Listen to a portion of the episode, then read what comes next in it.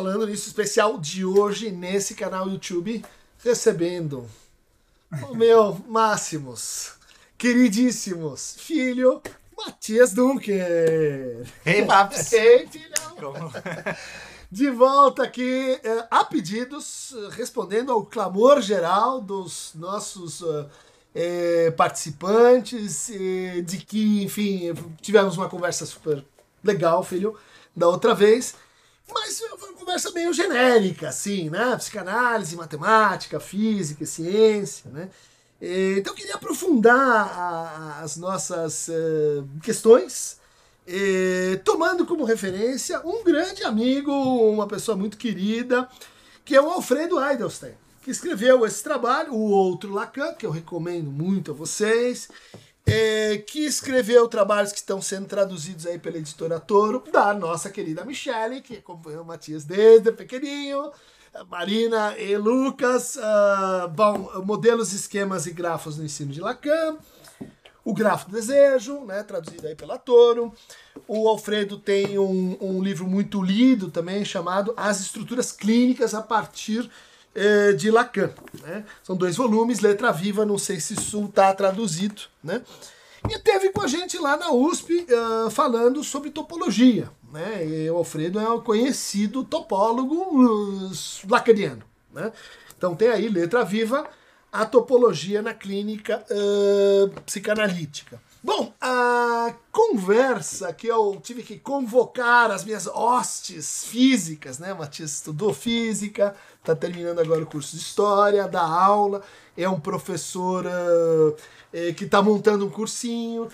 O Bully vai colocar aí tanto os, os uh, as aulas do Alfredo Eidenstein lá na USP, que a gente convidou, quanto o acesso ao canal do Matias. Como chama o teu canal? Filho? Mate Aulas. Mate Aulas.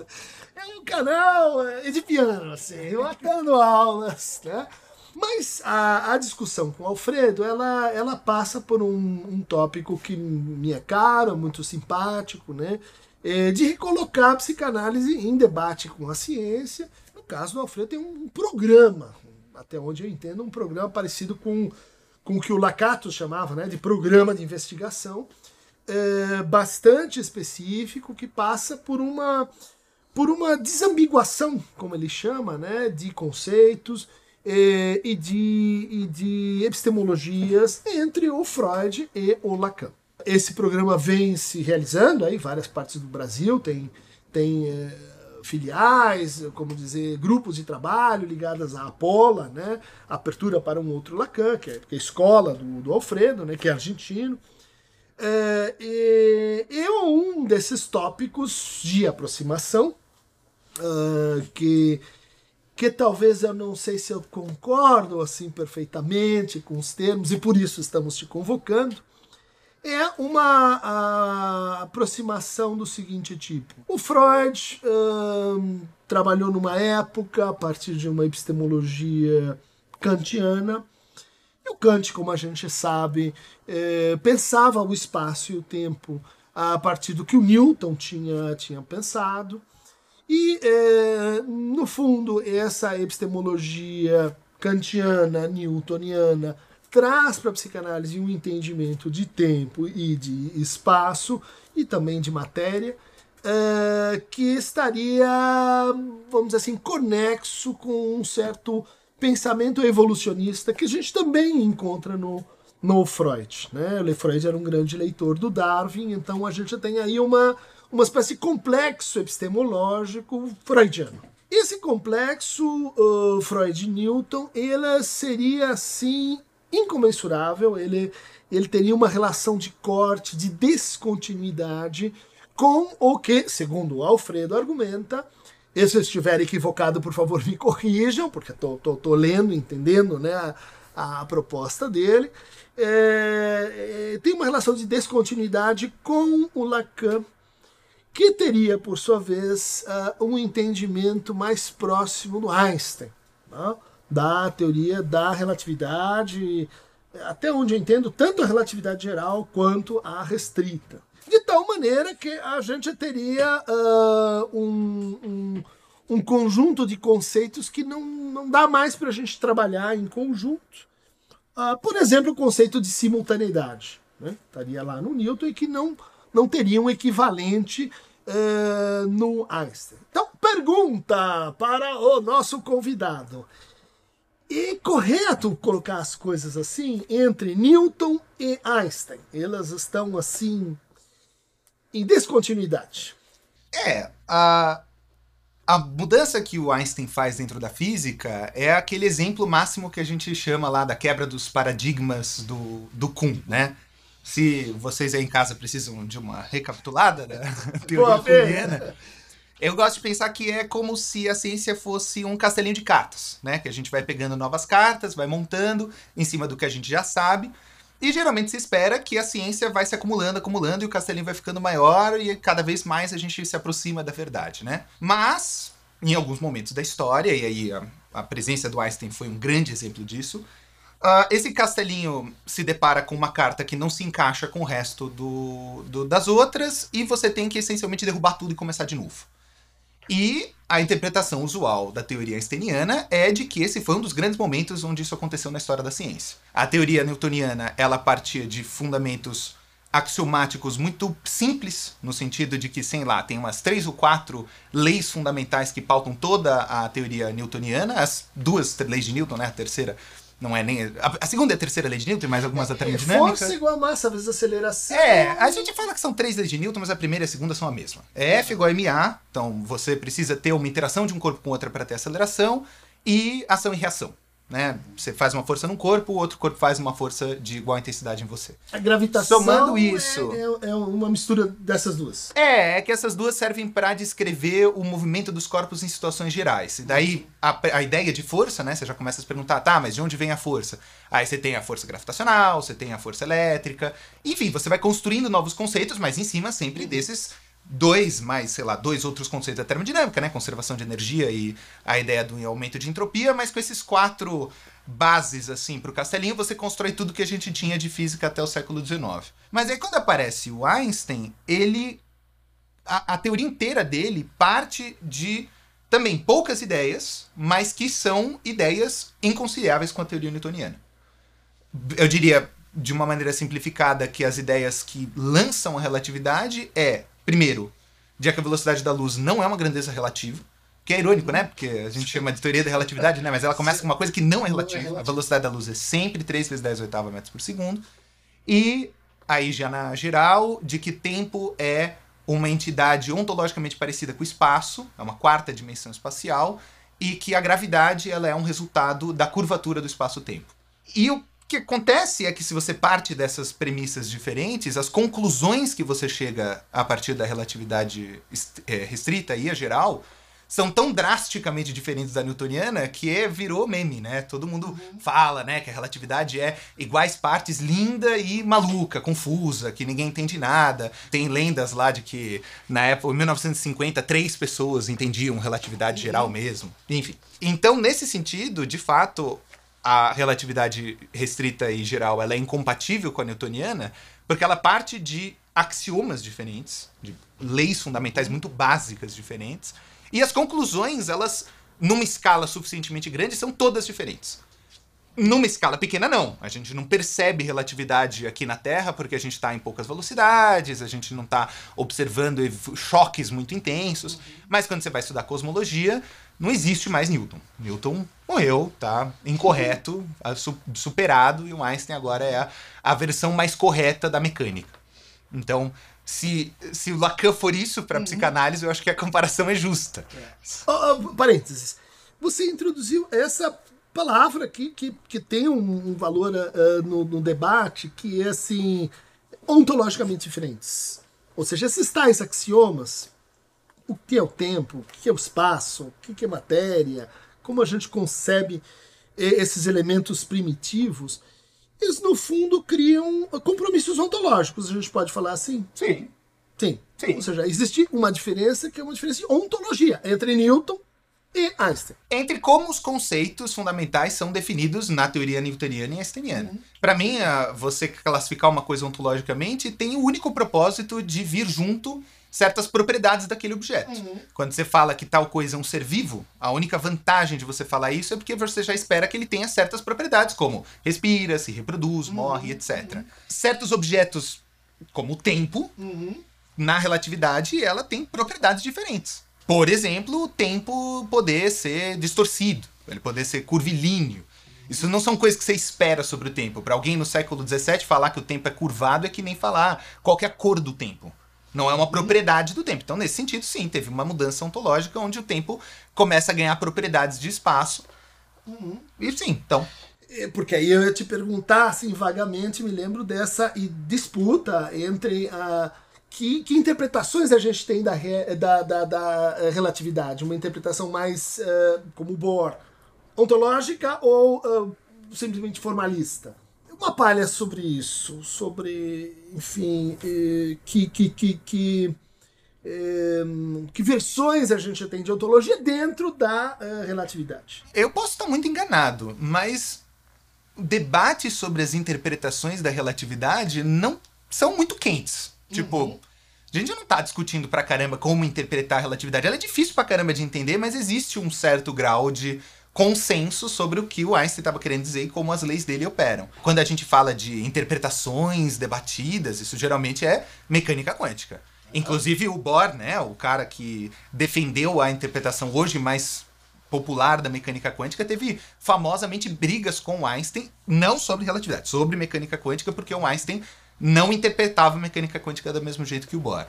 Ele ia mais para essa linha, não tanto para da relatividade. Para da relatividade, a interpretação ela é confusa, mas não debatível. Tipo a ideia que você falou de simultaneidade, né? Ela é uma ideia que existe na relatividade, existem elementos simultâneos, isso não é exatamente, até onde eu saiba, muito relativo ou debatido. Ele só não tem, ontologicamente, a mesma definição que simultaneidade para a física newtoniana. Ela não é um instante, né? A simultaneidade é um intervalo de tempo. Como se, assim, duas coisas são simultâneas se elas estiverem dentro de um espaço de meia hora, sendo que esse intervalo de tempo é definido pela distância desses dois objetos. Ou seja, então você está trazendo um caso em que a gente poderia assim traduzir uma- um conceito newtoniano num conceito da relatividade. Sim, desde que você esteja disposto a atribuir propriedades diferentes. Tá, quer dizer, significam coisas diferentes, mas eles são comensuráveis. Para falar ah, a linguagem do segundo Kuhn, né? Quer dizer, são léxicos que têm uma tradução possível. Tem, dependendo do objeto e do conceito, né? Uhum, tá. Não sei se a gente poderia falar isso pra tudo. Mas alguns sim. Sim, sim. Lógico, a, li- a linguagem newtoniana ela tá totalmente presente na física hoje pra caramba. Energia é uma coisa que a gente fala muito. A própria ideia de massa, de inércia. E não é tudo que o Newton falou que tá errado também, tá? Tipo, inércia tá certo.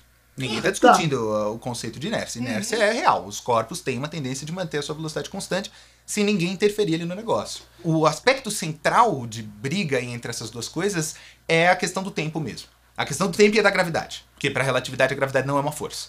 Hum, Ela é uma outra tá. coisa. Uma pseudo-força.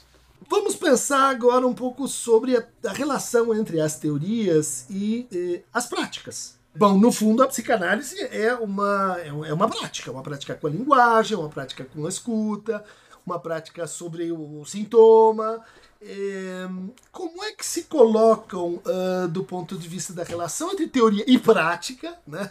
quer dizer, um certo fazer, eh, Newton e, e- e- e Einstein? Tudo que a gente praticamente faz com, com Newton, a gente pode fazer com Einstein também. É, é que eu comecei falando que Newton tá errado, né? Newton tá superado, e eu já tô ouvindo aqui as vozes telepáticas da minha professora da faculdade, Lúcia, a Lú- Lúcia Rassimon, putz, esqueci o sobrenome, que falava justamente o contrário do que eu tô dizendo, por causa disso que você levantou. Ela falava assim, olha, Newton tá errado epistemologicamente, mas ele não tá errado na prática. Para um engenheiro civil, a Terra é plana. Tá? A Terra é plana. Para todos os propósitos práticos, se você está olhando aquela coisa num espaço muito pequeno, você está olhando a Terra assim localmente, a curvatura da Terra é tão pequena que você não consegue detectar isso ali, e, portanto, para a prática do fazer de um engenheiro, muito mais prático considerar que a Terra é plana. A física newtoniana está viva 100% nesse sentido. A gente, aqui na Terra, para praticamente todos os propósitos, a gente usa a física newtoniana. Porque todas as previsões que a física newtoniana produz, elas são melhores quando Einstein fala, quando a relatividade fala, mas geralmente por uma margem de erro minúscula. É, assim, tudo, tudo que Newton consegue, Einstein consegue também, mas quando você fala de uma batida de carro, você não precisa apelar para matemática de Riemann e calcular a curvatura do espaço-tempo para saber qual que é a força máxima que vai matar aí a sua vozinha se você bater hum. o carro numa parede a essa velocidade. Quer dizer, é plausível você construir um edifício com a relatividade. Sim. É, mas num sentido prático eu não consigo imaginar uma pessoa conseguindo fazer uma coisa dessas, porque as aproximações da relatividade vão dar iguais às newtonianas, só que com uma matemática tão absurdamente mais complicada que acho que só pela pelo passatempo da coisa uma pessoa usaria a relatividade para tentar fazer qualquer projeto de engenharia civil. Mas você me contou uma história sobre pais e filhos, aliás, de um, um, um pai que ensinou o, como é que é, o, o filho uh, desde o começo a relatividade e não Newton. É verdade isso, filho? Diz uma lenda que eu ouvi uma vez, eu nunca consegui confirmar, de que tinha um divulgador de ciências uh, no século XX que falava que a relatividade só é difícil de entender porque a gente insiste em ensinar Newton antes. Que o ato de ensinar Newton antes faz as pessoas terem que aprender a relatividade como uma quebra de paradigma cognitivo. Uma, tá. uma dissonância ali com o que a pessoa o Newton conhece. atrapalha, atrapalha para você pensar relativamente. E daí diz ele que se você tentar ensinar relatividade para criança direto, a criança ia entender fácil. E que ele testou isso com o filho dele e o moleque de 8 anos entendeu relatividade. Uhum. Não consigo confirmar isso, mas eu tenho minha opinião pessoal sobre esse enunciado de se é possível ou não. O que, que você é acha? Eu acho uma balela. É. é. Eu acho que tem certas teorias que elas nascem para subverterem outras. Que você só consegue entender exatamente o que uma teoria como a relatividade está falando se você entende como ela contradiz certos pre preceitos que estão muito mais naturais na, na, nossa vida, né? Até por uma ideia uh, vigotziana, sabe? Você parte de uma coisa que você sabe, da sua experiência ali corriqueira, para ir aprendendo mais complexo, nem que seja por contradição. E daí eu acho que Einstein é que é difícil saber, porque foi assim a minha trajetória acadêmica, né? Como quase todo mundo, eu aprendi primeiro Newton, depois Einstein, e acho que entendi melhor Einstein por causa disso, mas certo. como é que eu vou saber? Eu, eu, o que me deixa curioso para saber a sua opinião sobre Lacan. Você acha que Lacan é um caso desses? Você precisa aprender Freud para entender Lacan? Daria para pular direto para Lacan? A gente aprenderia melhor? Eu acho que, e isso combina com a minha experiência acadêmica, uh, você precisa aprender Lacan em contraste, em comparação com Freud. Onde, em alguns casos, para alguns conceitos, o, o contraste é absolutamente é, decisivo, por exemplo, entre pulsão e gozo uh, por exemplo, entre representação e significante. Uh, ou seja, você tem aí um corte de fato. Mas há casos em que você teria uma espécie de comensurabilidade que seria assim importante, né? É, inclusive para você ter ganhos de eh, complexidade. E eh, há casos em que eu acho que acontece uma espécie de superveniência, sabe? Quer dizer, você tem um sistema, né? E daí o sistema vai ficando mais complexo, mais complexo, de repente você, você muda a fase do sistema de tal maneira que você não volta para o anterior. Mas para você entender essa passagem, né, é, onde novas propriedades aparecem, por que, que elas aparecem, você precisa ter a, um momento anterior do sistema. O, castelo de cartas caiu, você está construindo outro, mas as cartas estão ali embaixo. Exatamente. ajudando, você já sabe como construir Exatamente. o castelo. Ela talvez, gostei da tua imagem, né? Uh, o terreno uh, das cartas caídas, ele, ele, ele é necessário para você colocar a próxima tentativa em si. Entendi. Né? Uh, senão a própria noção de carta fica muito complicada e você eh, e você no fundo se distancia daquilo que seria para a psicanálise um ponto de referência eu acho uh, incontornável talvez o Alfredo pense um pouco diferente que é a prática é o próprio trabalho de construção e colocação ali das cartas em relação a um problema prático. As cartas têm que ficar de pé. O nosso paciente tem que melhorar, sei lá, o sintoma tem que se reduzir. Né? E, e é uma ciência, ou até onde a gente pode falar em ciência, é, que tem uma, uma referência com fazer. Né? Não é, como a gente poderia dizer assim, uma ciência pura da linguagem.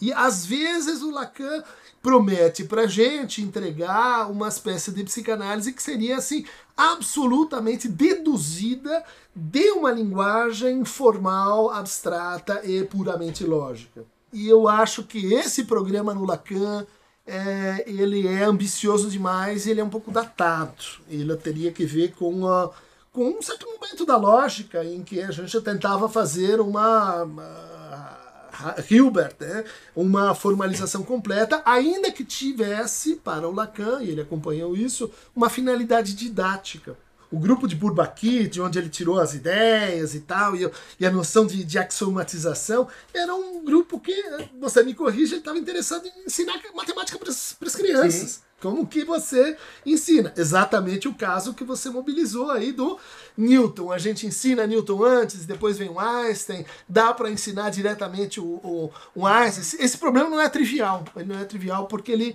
ele confere para a matemática esse fazer que às vezes a gente acha meio assim, a matemática é um fazer de pura abstração, de pura de puro jogo lógico com entidades, vamos dizer assim, eh, imateriais. Né? Agora eu queria levar justamente a um terreno de aplicação o problema, eh, que é uma tese, eu acho que ousada, interessante do Alfredo, que diz o seguinte: o nascimento, a aparição do sujeito, do sujeito em psicanálise, isso você tem um correlato no Freud, seria assim a origem do eu. O Freud a gente não nasce com o eu, tem um, um momento em que o, o, eu ele, ele, ele aparece. Seja como consciência de si, seja como lugar de realização dos afetos, seja como própria percepção. E aí, aí você vai discutir o que, que você está chamando de eu, muito diferente, o eu no Freud ou o sujeito no Lacan. Mas a, a coisa é, é, é, é complexa e, e, e, necessariamente complexa, a ponto do Alfredo dizer assim: essa origem do sujeito, né, que o Freud pensou como Darwin, que o Freud pensou como uma espécie de continuidade, né, é, em relação assim a certas experiências corporais, a imagem de si.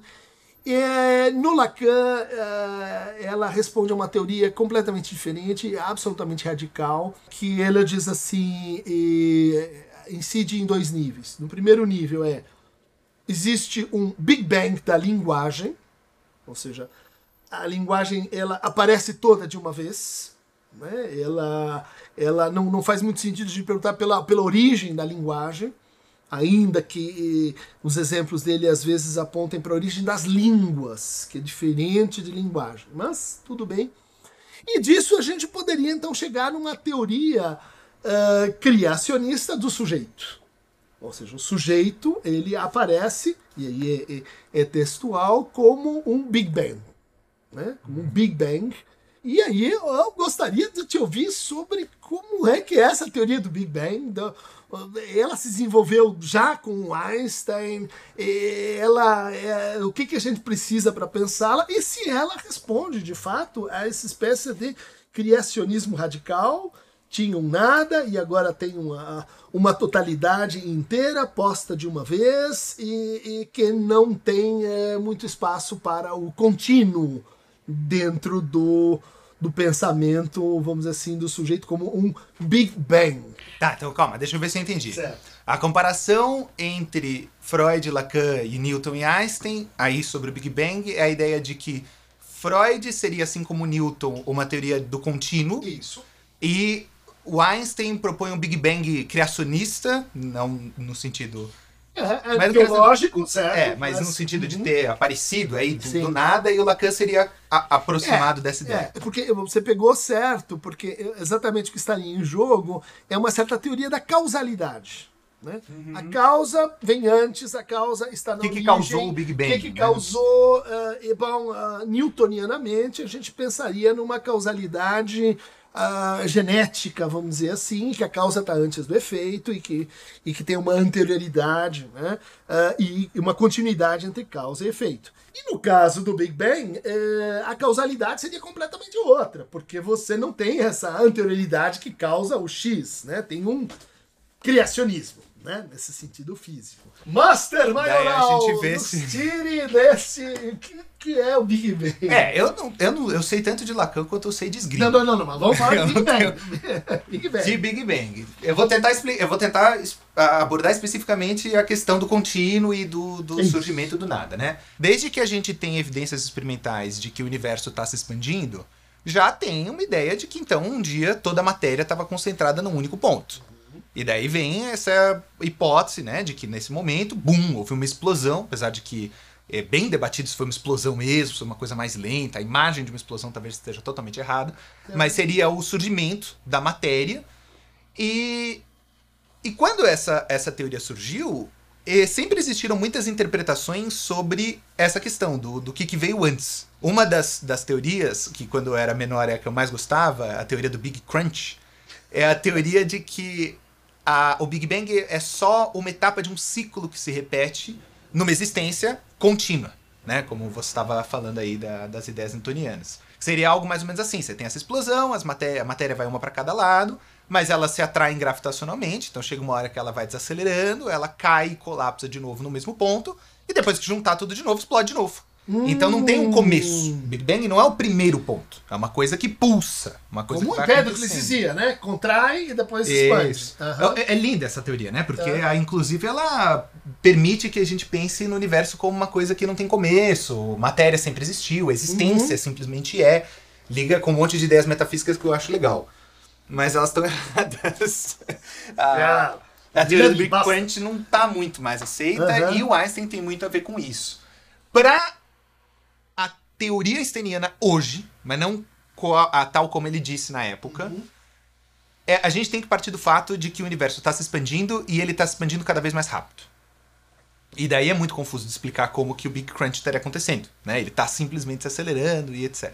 Por isso, a gente tem assumido que de fato o Big Bang foi algum tipo de singularidade onde a matéria e a energia surgiu do nada.